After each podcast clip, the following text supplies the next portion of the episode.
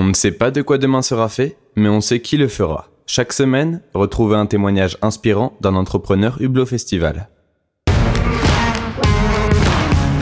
Le tête-à-tête. On est en décembre 2017. Il est 6h30 du matin et je me dirige vers la gare de la Pardieu, à Lyon. Ce jour-là, je me rendais à Paris avec mon associé après avoir décroché un gros rendez-vous avec le directeur des relations humaines internationales du groupe L'Oréal. On avait décidé de partir pour la journée à Paris et pour en profiter pour faire d'autres rendez-vous. Après ces quelques rendez-vous, on se dirige en direction du siège international de L'Oréal à Clichy pour assister au rendez-vous.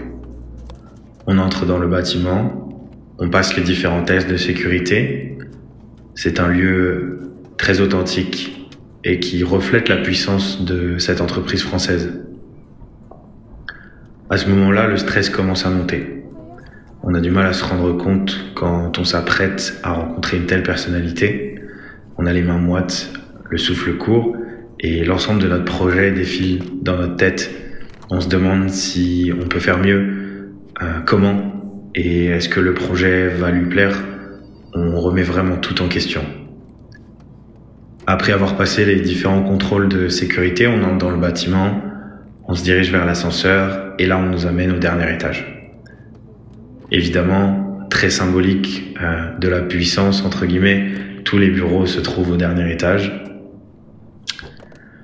On arrive dans la salle d'attente, on attend une trentaine de minutes avant que le rendez-vous commence.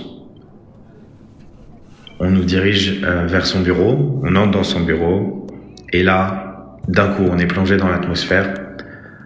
Le bureau est immense. On voit tout le bâtiment euh, par les fenêtres. C'est vraiment grand. Il y a des baies vitrées. C'est vraiment un, très beau bureau.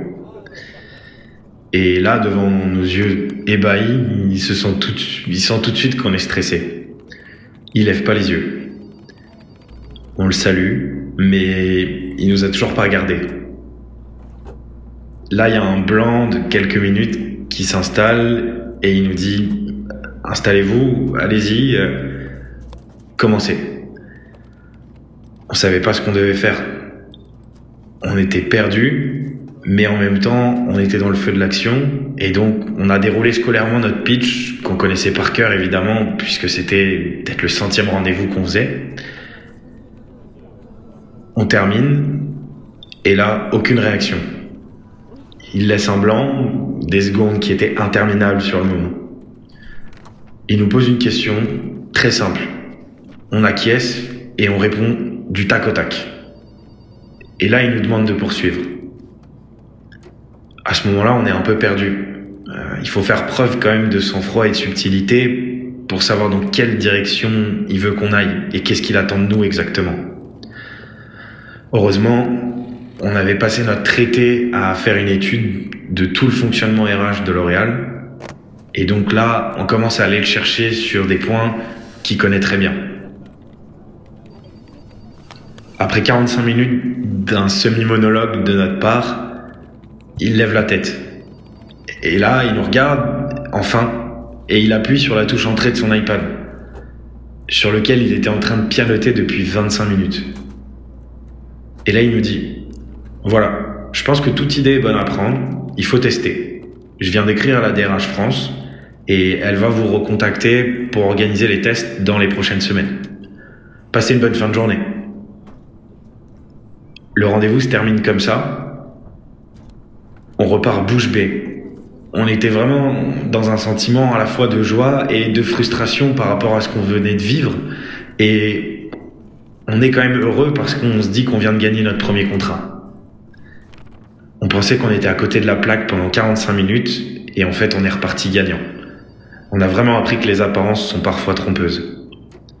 Je suis Maxime Marie, ancien cofondateur d'Escalaris Solutions, maintenant installé au Canada, et je vous remercie pour votre écoute. Ce podcast vous a été présenté par Hublot Festival, le festival des jeunes entrepreneurs.